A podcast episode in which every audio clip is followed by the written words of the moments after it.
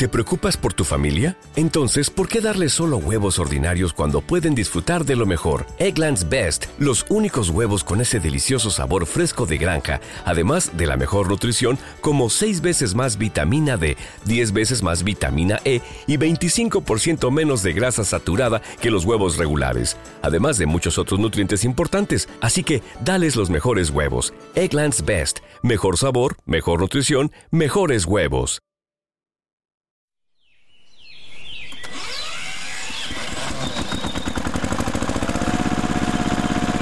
La ciudad de Livermore, en California, tiene cierta fama por tres cosas. Sus viñedos, un laboratorio de fusión nuclear y una bombilla. Lo primero, los viñedos, deja paisajes de lomas verdes casi idénticos a los del fondo de pantalla del Windows XP, quizá te acuerdes. Esa foto, por cierto, se tomó a escasa hora y cuarto de allí. Lo segundo es el laboratorio, el Lawrence Livermore, fue escenario de experimentos atómicos de la Guerra Fría. Porque la bomba termonuclear sería la fisión por confinamiento inercial, que es lo que se estudia en Livermore y donde hemos tenido eh, noticias hace poco y de allí, que han conseguido. hace un año se presentó el resultado de un láser orientado a tener una fuente de energía casi infinita, como nos contaba la física del CIEMAT Isabel García Cortés. Y lo tercero, esa bombilla. Una bombilla que también pareciera infinita. Una bombilla que lleva encendida desde 1901. Quizás hayas oído algo de su historia, pero déjame anticiparte que es posible que no sea del todo como te lo han podido contar. La Shelby Electric Company fabricó a finales de la década de 1890 una serie de bombillas de filamento de carbono. Una de ellas terminó en manos del Departamento de Bomberos de Livermore. La donó Dennis Bernal, que era el dueño de la compañía hidroeléctrica de la ciudad cuando vendió la empresa. La bombilla se colgó inicialmente en un almacén de mangueras, luego siguió rulando por distintos edificios de los bomberos hasta terminar en el lugar en el que sigue hoy en día. Esto ocurrió en 1976. Está encendida y funcionando hoy. La bombilla entró en el libro Guinness de los récords como la más longeva del mundo. ¿Cómo podía ser que una bombilla normal de los años 70 durase unas mil horas y esta, la de Livermore, superase las 876.000 en 2001? Te diré que justo poco después de su centenario, a la bombilla le abrieron una página web y le pusieron una webcam. Hoy se pueden visitar las dos cosas, la bombilla, que sigue luciendo, y la web, que luce prácticamente igual que en 2001 en tipografía Times New Roman llena de GIFs animados, fondos rugosos y una dirección de contacto de Hotmail. Todo muy coherente con la idea de durabilidad. Ah, eso sí, la webcam no funciona y ya ha tenido que reemplazarse varias veces. Ha durado más la bombilla que la cámara. Revelaremos cómo la obsolescencia programada ha definido nuestras vidas desde los años 20 cuando los fabricantes empezaron En a 2011, Cosima Danoritzer presentó el documental La conspiración de la bombilla, una producción tan multipremiada como tachada de panfleto conspiranoico. En él se ponía sobre la mesa la hipótesis de que este de la bombilla era un ejemplo clarísimo de cómo la industria crea productos con obsolescencia programada es decir, pensados para durar poco. Y se menciona a una supuesta conspiración urdida por el cártel de fabricantes de bombillas establecido en Europa y Estados Unidos entre 1925 y 1939, el cártel Phoebus. Hay documentos que revelan cómo acordaron estandarizar la vida útil de las bombillas en esas mil horas. ¿Para hacer a la gente gastar más? Bueno, en realidad esta decisión eh, es cierto que podría beneficiar a medio plazo a los fabricantes, eso es verdad, eh, pero los reguladores e ingenieros también estaban por la labor de hacer filamentos más livianos y menos duraderos por otro motivo. Los otros, los más gordos, iban a suponer un consumo de energía desmedido según el mundo se iba electrificando. Vamos, que tenían que consumir menos electricidad a costa de renovar cada menos tiempo las lámparas. Sin embargo, esta última argumentación ha sido cuestionada por algún tribunal de competencia, así que puede que haya algo de las dos cosas. Pero vamos a quedarnos con el lado físico del asunto. La bombilla de los bomberos de Livermore tiene truco, un filamento de carbono de los que ya no hay. Bueno, ya tampoco hay de tungsteno, que es el metal por el que se sustituyeron, pero el caso es que los de carbono son, por así decirlo, eh, gordos. Cuanto más gordos, menos resistencia, más fluye la electricidad y según lleve más tiempo encendida y más calor genere, más baja la resistencia. Para entendernos, peor funcionará para lo que queremos, que es iluminarnos. Las bombillas clásicas funcionan gracias al mayor enemigo de las redes eléctricas, el efecto Joule. Parte de la corriente se pierde en forma de calor. Si te das cuenta, con las bombillas de filamento era imposible tocar el cristal, te quemabas enseguida. Con un fluorescente o los LED de ahora, que no tienen filamentos ni resistencias, el calor es mucho menor.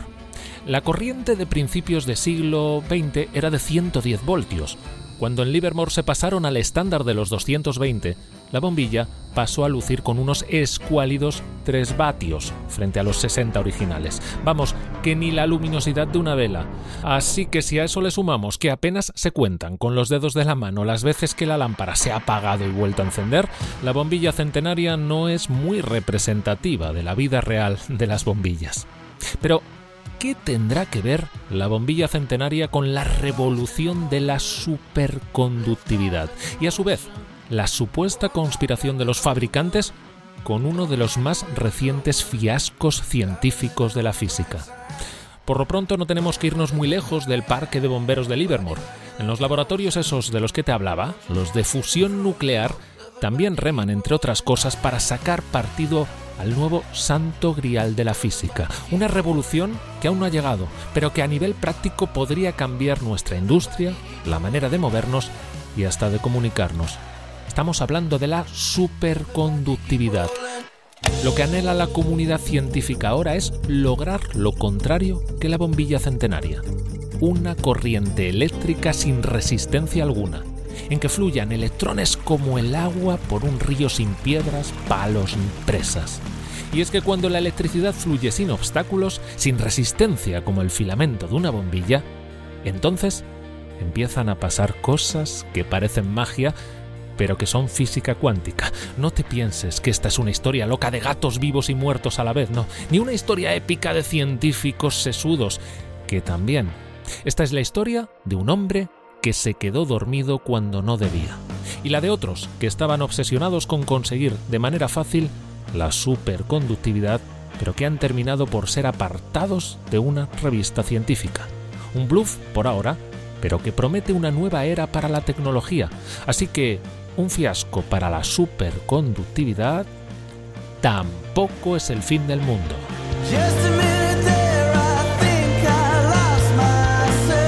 Tampoco es el fin del mundo. Un podcast de Neutral sobre los límites del planeta y de la ciencia cuando parece que todo está a punto de irse al traste. Por Mario Viciosa.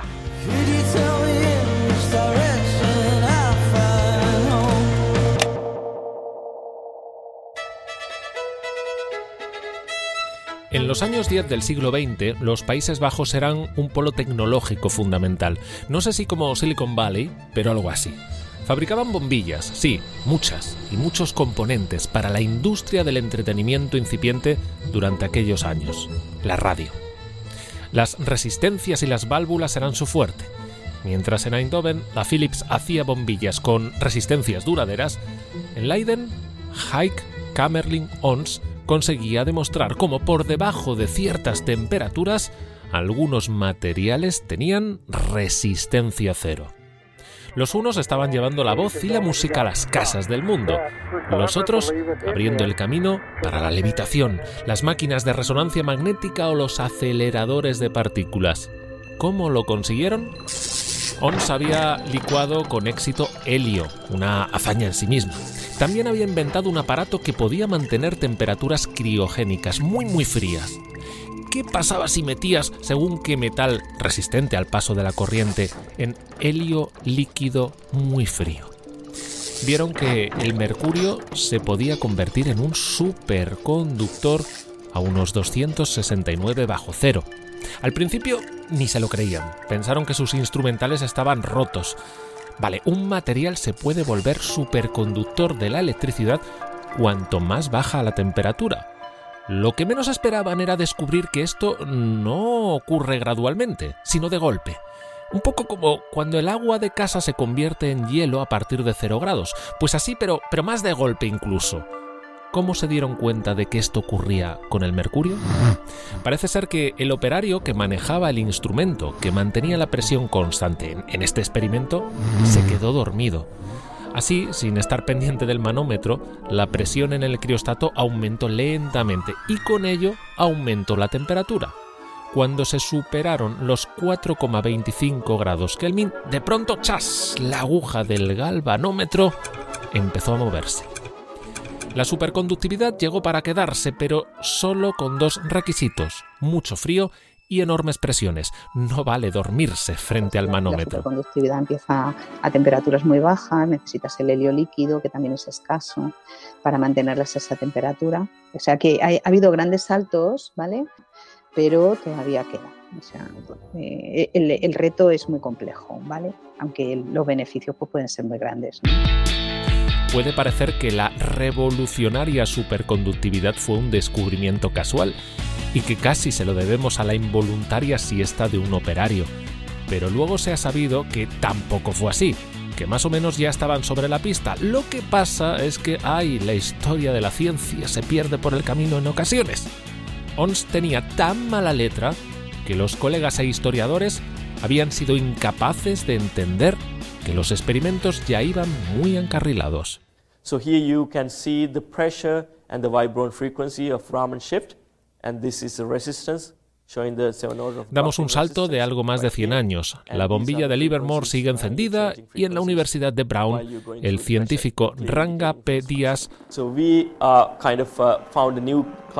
habla de superconductividad en un auditorio que mira con atención unas preciosas gráficas con curvas espectaculares y para la mayoría de los profanos incomprensibles. Díaz parece estar acercándose a algo aún más revolucionario. Conseguir la superconductividad, sí, lo mismo que lo de ONS, pero no a temperaturas heladoras, o sea, conseguir levitar objetos fuera de un laboratorio, casi como un milagro de Santa Teresa, pero con la fe de la física cuántica cuyos caminos son inescrutables. Aquí comienza un culebrón que forzosamente se tuvo que retransmitir por videoconferencia.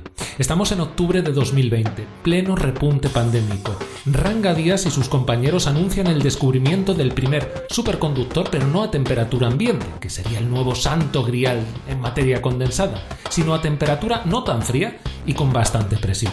Fue aclamado como un triunfo de la física experimental, pero aún más de la teoría. Aquel auditorio, sin embargo, tenía gente que no le convencían esos datos. Pero aquello terminó en la revista Nature. Los resultados de Díaz, en 2020, parecían demasiado buenos para ser verdad. Aquello terminó siendo un fiasco y el artículo se retiró de la revista.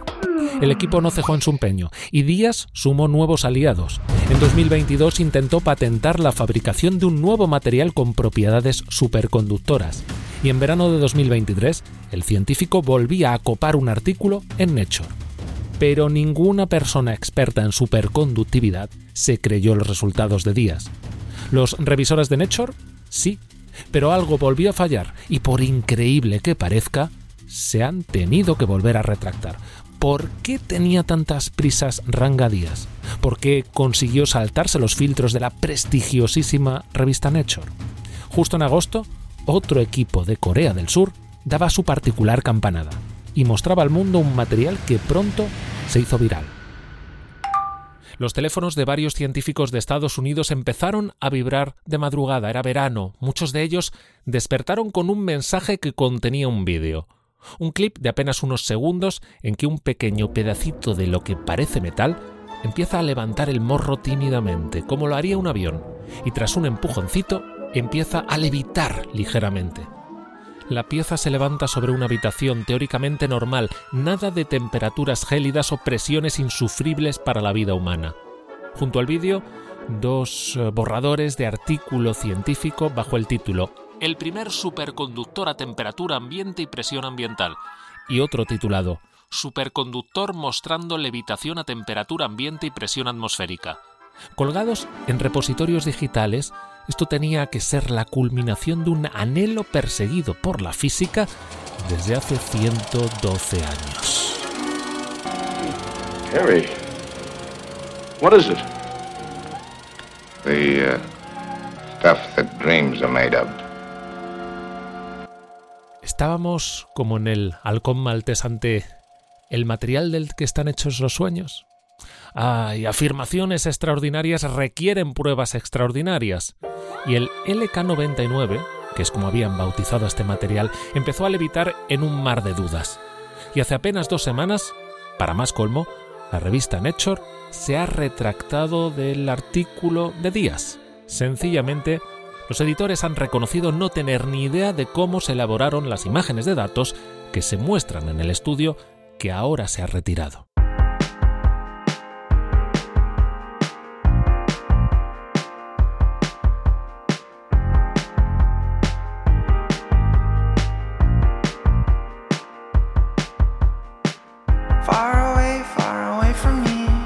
Él sostiene que lo tiene todo atado.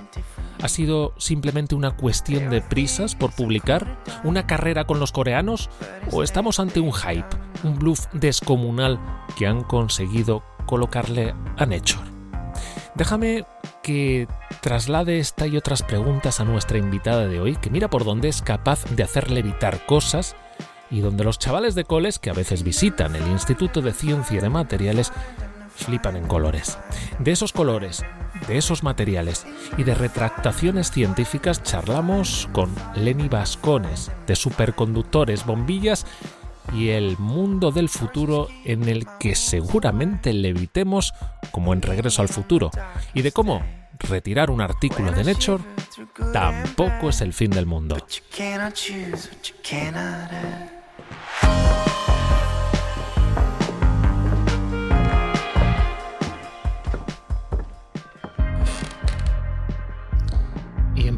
La magia. La magia de entrar en este auditorio. Un auditorio en el que eh, me espera Lenny Vascones y en el que han debido de pasar cosas, cosas mágicas. Hay un ambiente todavía a fascinación entre estas butacas que si no me equivoco, poblado chavales entre 13 y 14 años hasta hace unas horitas, ¿no? Lenny, bienvenida, tampoco es el fin del mundo. Hola, bueno, buenos, buenas tardes. Sí, esta mañana nos han visitado estudiantes del Instituto Antonio Fraguas Forges y, bueno, hemos estado hablándoles de los materiales superconductores y han estado viendo una demostración de la levitación superconductora y de, bueno, pues trenes superconductores que bueno, pues llegan a superconducir tanto en horizontal como de forma lateral, sin tocar las vías. Vamos, han flipado, han flipado seguro. Eh, eh, ¿Sigue impresionando mucho ver cosas levitar cuando tenemos el ojo acostumbrado a la magia, por un lado, del espectáculo en televisión, en el circo, en el teatro o en el hormiguero? Sigue impresionando mucho. Cuando lo ves de cerca, cuando dejamos eh, el imán eh, levitando sobre el superconductor o cuando ven cómo se mueve el tren, realmente se sorprenden muchísimo y siempre hay muchos oh que, salen en la sala. Brujería, diríamos, hace unos cuantos, unos cuantos siglos. La física cuántica sigue siendo un poco un territorio poblado de imaginario de magia, nunca mejor dicho. Parece que tenemos que ver las cosas que pasan muy adentro para, para que no nos parezcan magia. Y sin embargo, te he oído decir alguna vez que las cosas que pasan muy adentro de la materia, en el fondo, es como mirar a las ciudades, en las que no nos vale analizar cómo funciona cada una de nuestras células individuales, sino las cosas que pasan en esos comportamientos colectivos. Yo no sé si hay conexiones entre la física y las matemáticas de los atascos y lo que ocurre en las entrañas de la materia? Bueno, las propiedades emergentes que surgen de cómo interaccionan eh, muchas partículas o muchos cuerpos, ¿no? Es decir, en los atascos, en las personas decidimos por cómo interaccionamos, por la estructura que se genera de que hay muchas, de que hay muchas personas queremos hacer lo mismo a la vez. Eh, pues se producen estos atascos. En la materia lo que ocurre es que eh, por cómo interaccionan los electrones, pues realmente tienen también comportamientos colectivos y la superconductividad es uno de ellos. Y ahí vamos al, meollo de la cuestión.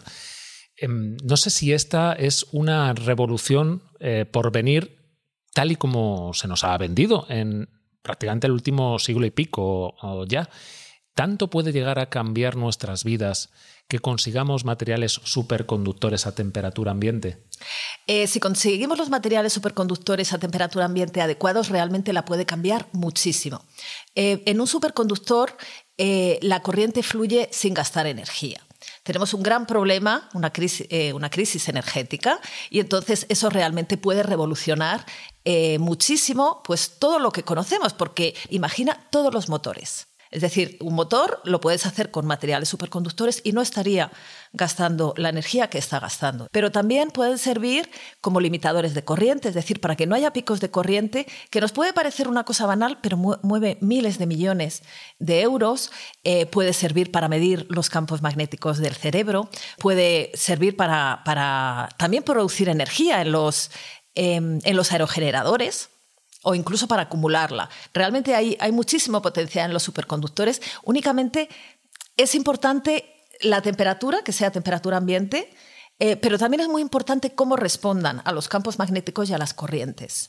Eh, entonces, claro, es, también importante que el, que el, superconductor que encontremos sea fácil de trabajar con él, no tenga, eh, no sea muy caro y se pueda conseguir y resista bien los campos magnéticos o que podamos anclarles fácilmente. Y ahora es donde nos acercamos a las últimas publicaciones sobre esos supuestos materiales superconductores.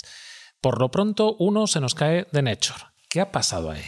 Bueno, digamos, eh, han sido dos situaciones diferentes. Son los trabajos de Rangadías, que fue uno en 2020 y otro en 2023. Eh, en 2020, eh, eso, ese paper, bueno, lo han retractado porque había dudas muy importantes sobre cómo se había hecho el tratamiento de datos. Eh, recientemente, eh, en marzo, anunció y lo había publicado, que había conseguido un superconductor con unas temperaturas muy altas también, de similar a los que necesitan esas presiones tan altas, que son compuestos de hidrógeno, pero esta vez con una presión bastante más baja. Bueno, ese, artículo ahora mismo lo acaban de retractar también. Y de nuevo, eh, en el caso de esta persona, eh, es que hay, unas dudas serias de que el tratamiento de, datos haya sido el adecuado y que realmente exista o no esa superconductividad. De hecho, en el caso del, del primer compuesto ha habido grupos en todo el mundo intentando reproducirlo que no lo han conseguido. Entonces, aquí estamos hablando de dudas sobre la práctica científica. El caso del LK99 es un caso un poco diferente. Ahí habían hecho un anuncio, yo creo, demasiado precipitado. Ese es un caso, eh, digamos, de, un material que no necesita presiones altas, pero realmente es que no había superconductividad. Yo creo que, o por lo menos, de nuevo, nadie lo ha replicado. Yo cuando lo vi, realmente en ese caso tuve cautela, sobre todo porque, como digo, en, ese trabajo eh, los datos llamaban a la cautela. Yo, de hecho, lo vi antes de ver las redes sociales, lo vi en esta base de datos de, de Preprint que, que consulto a diario. Eh, estudiándolo, pero ahí probablemente da la sensación de que el trabajo simplemente no había sido cuidadoso y que se habían dejado llevar demasiado por, por la ilusión. No, no se veía un, un, trabajo eh, detallado. En el caso de Díaz, eh, lo envió y se aceptó nada menos que en Nature. ¿Qué ha podido fallar para que ha llegado a Nature y ha tenido que retractarse en, dos ocasiones. Sí, bueno, en el primer caso, las dudas eh, sobre el tratamiento de datos que hay no son fácilmente eh, visibles en, el primer artículo. Eh, lo que es más sorprendente es que el segundo artículo, pues ya habiendo sido retractado el primero, pues a lo mejor no se hubiese mirado con un poco más de celo. Eh, de todas maneras, eh, la revisión por pares eh, ve muchas cosas, pero tampoco podemos pensar que ve todas. Fraude, precipitación, no sé cómo se puede evaluar este tipo de, de, situaciones. O incluso, no sé si una especie de ocultación deliberada porque dices, oye, puedo tener en mis manos un avance muy importante y no sé si es mi imaginación, pero entiendo que habrá empresas muy interesadas en hacer una explotación y a lo mejor no quieres poner a disposición de la comunidad científica todos los datos. Bueno, la verdad que si tienes una empresa muy interesada, a lo mejor deberías plantearte directamente no esperar a, que estén las patentes ¿no? antes de, de sacar el anuncio. El caso de Díaz que todavía está por ver si hay fraude, pero digamos, hay, hay dudas por parte de las personas autoras que son las que han pedido que se retracte el último trabajo. Entonces, ese caso es un poco más, ese caso es un poco más complicado. Eh, en el caso de, Díaz, eh, todavía las presiones eran muy altas, es decir, eh, eso habría supuesto un avance científico muy grande, pero todavía no tenía una aplicación directa porque porque todavía no es algo que puedas, eh, no es un material que tú puedas coger. Em, no sé, luego de cara a la ciudadanía, cuando escuchan estos titulares, eh, no sé si hay un riesgo para que digan, si es que los científicos, eh, no sé si hay ese o percibes ese clima incluso en los últimos tiempos, estoy pensando cuando en determinados políticos, de Donald Trump a Bolsonaro, han sembrado dudas sobre la comunidad científica en momentos críticos de, la humanidad, como la pandemia y la investigación alrededor de ella, o la ciudadanía es mucho más madura al final y asume que el error, eh, incluso el darse la vuelta, o incluso asumir que, hay mala ciencia, es parte del, sistema, pero que hay que confiar en todo lo demás. Eh, bueno, yo en general creo que la ciudadanía tiene una opinión muy buena del personal científico y de la ciencia cuando estás investigando algo, pues sí hay una especie de voy hacia adelante y voy hacia atrás, es decir, crees que una cosa es correcta, pero te has podido equivocar y salen otros trabajos. ¿no? Eh, lo, que ocurre es que no siempre a la primera se acierta. ¿no? Em, no podemos tomar la ciencia como algo que va a ser completamente inmutable porque a veces aprendemos más. Bueno, siempre en cualquier trabajo puede haber eh, alguna persona que no lo haga del todo bien, pero realmente es que hay cientos de miles de personas haciendo investigación eh, que, realmente el trabajo que hacen es, mm, bueno, a lo mejor menos llamativo en los medios, pero, pero muy serio. ¿Por qué en este terreno en particular? ¿Por qué se nos está resistiendo? Quizá por el ansia que tenemos por ver ya por fin algo que entendemos que va a tener unas aplicaciones revolucionarias o por otros motivos. Bueno, lo primero la superconductividad, aunque no hayamos encontrado un superconductor a temperatura y presión ambientes, sigue dando continuamente muchísimas sorpresas y muchos avances científicos realmente eh, que no llegan tanto a los medios, pero que a la comunidad científica nos revolucionan. Siguen descubriéndose muchísimos materiales con propiedades muy sorprendentes, ¿no? Eh, como se volvía superconductor dos láminas de carbono, que son dos láminas de grafeno, eh, rotadas, y eso ha abierto un, campo de investigación realmente increíble que está dando muchísimas muchísimas novedades en, muchos compuestos, ¿no? de muchos tipos. Entonces, la, superconductividad eh, está, en, está en un momento muy bueno, ¿no? Has dicho una palabra que a mí me suena mágica, hoy que estamos hablando de magia, que es grafeno. Pero es verdad que llevamos escuchando esta palabra desde hace ya muchos años y, bueno, es verdad que tampoco nos acompaña en nuestro día a día. No sé si me, me equivoco. ¿Cuáles son las promesas incumplidas y las que pretende cumplir esta palabra mágica, el grafeno? Bueno, pues realmente aquí además va a aparecer la palabra mágico de verdad, porque lo, lo, llamamos así. Bueno, el grafeno eh, ha abierto muchísimos campos. Fue, eh, es la primera vez que em, se aisló una capa atómica de un material, una única capa. Eh, al grafeno le siguieron otros compuestos, otros materiales que en los que también se puede aislar una única capa. Cuando hablamos de única capa, estamos hablando de que es algo tan fino como, como un átomo. Como un átomo, sí, es decir... lo más fino del mundo, lo que podamos imaginar, ¿no? Exactamente, es lo más fino del mundo. Un átomo, en algunos materiales pueden ser a lo mejor dos o tres capas de, un átomo, ¿no? Pero lo que es exactamente eso, ese grosor. Es el corte melo fino al, extremo.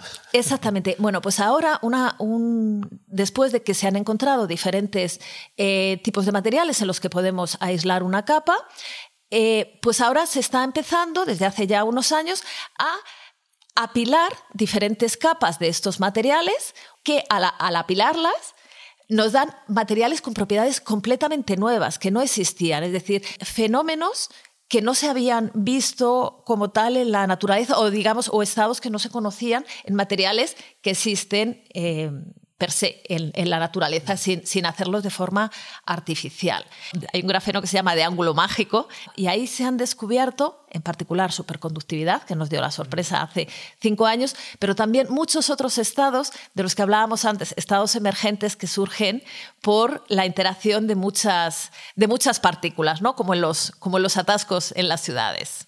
De repente esa postal del futuro, ¿cómo crees que sería? Eh, bueno, digamos, pueden cambiar muchas cosas, eh, pero yo no pienso que los superconductores tengan que realmente cambiar nuestra forma de relacionarnos. Me parece más que pueden ser eh, una forma de integrar nuestro estilo de vida en, em, de una forma mucho más ecológica y mucho más eficiente, ¿no? Por ejemplo, tú imagina que pudiéramos tener motores en los aviones eh, que fueran superconductores y que no tuvieran ese gasto energético. Bueno, pues podríamos em, tener eh, bueno, pues una medicina mucho más avanzada en, en algunos ámbitos, es decir, puede ayudar. Yo imagino un mundo parecido al que tenemos, pero mucho más eficiente y ecológico. Oye, ¿y qué te condujo a ti a la superconductividad?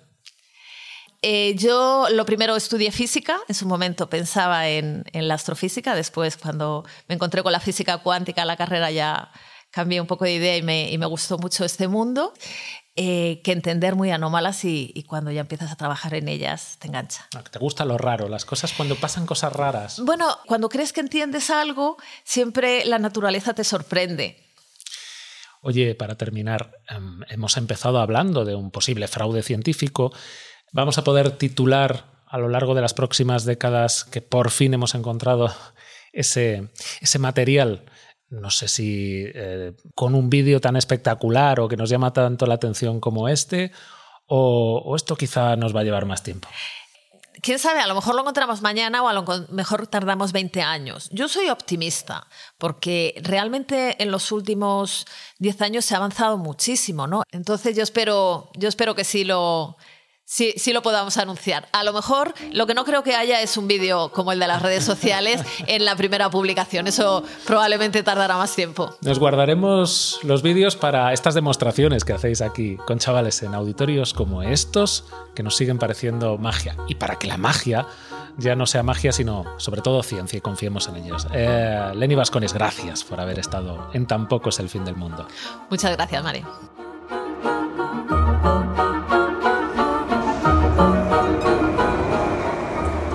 Cosas que no cambian. La física aplicada hoy sigue siendo la misma que antes de la presentación del supermaterial LK99. Así que seguimos viajando en vagones de metro por raíles. La bombilla de Livermore sigue luciendo con su filamento de carbono y el Windows XP, y el Windows XP sigue siendo el sistema operativo para más de una empresa, empezando por el software de las pantallas de los trenes de cercanías de España. Sí, esos tampoco levitan. Ese Windows que apenas usa menos de un 1% del mundo, aún la resistencia, pero cuyo carismático fondo de escritorio permanecerá para siempre en nuestra memoria. El fotógrafo Charles O'Rear fue quien hizo la instantánea original, en 1996, a esas lomas verdes trufadas hoy de hierba y viñedos. Él sigue viviendo en la zona y ve cada día como algunas personas se orillan en la carretera para hacer la misma foto que seguramente terminarán poniendo de fondo en sus ordenadores. Él cuenta que esta es paradójicamente una de las carreteras de California con más accidentes. Su trazado y, y quizás esas paradas repentinas y distracciones parecen ser el motivo. Quién sabe si en unos años no será necesaria esa vía y un tren de levitación magnética surcará el valle de Napa, dejando atrás a uno de esos iconos de la computación doméstica que aún vive en nuestra memoria. Todos los detalles de esta historia en neutral.es.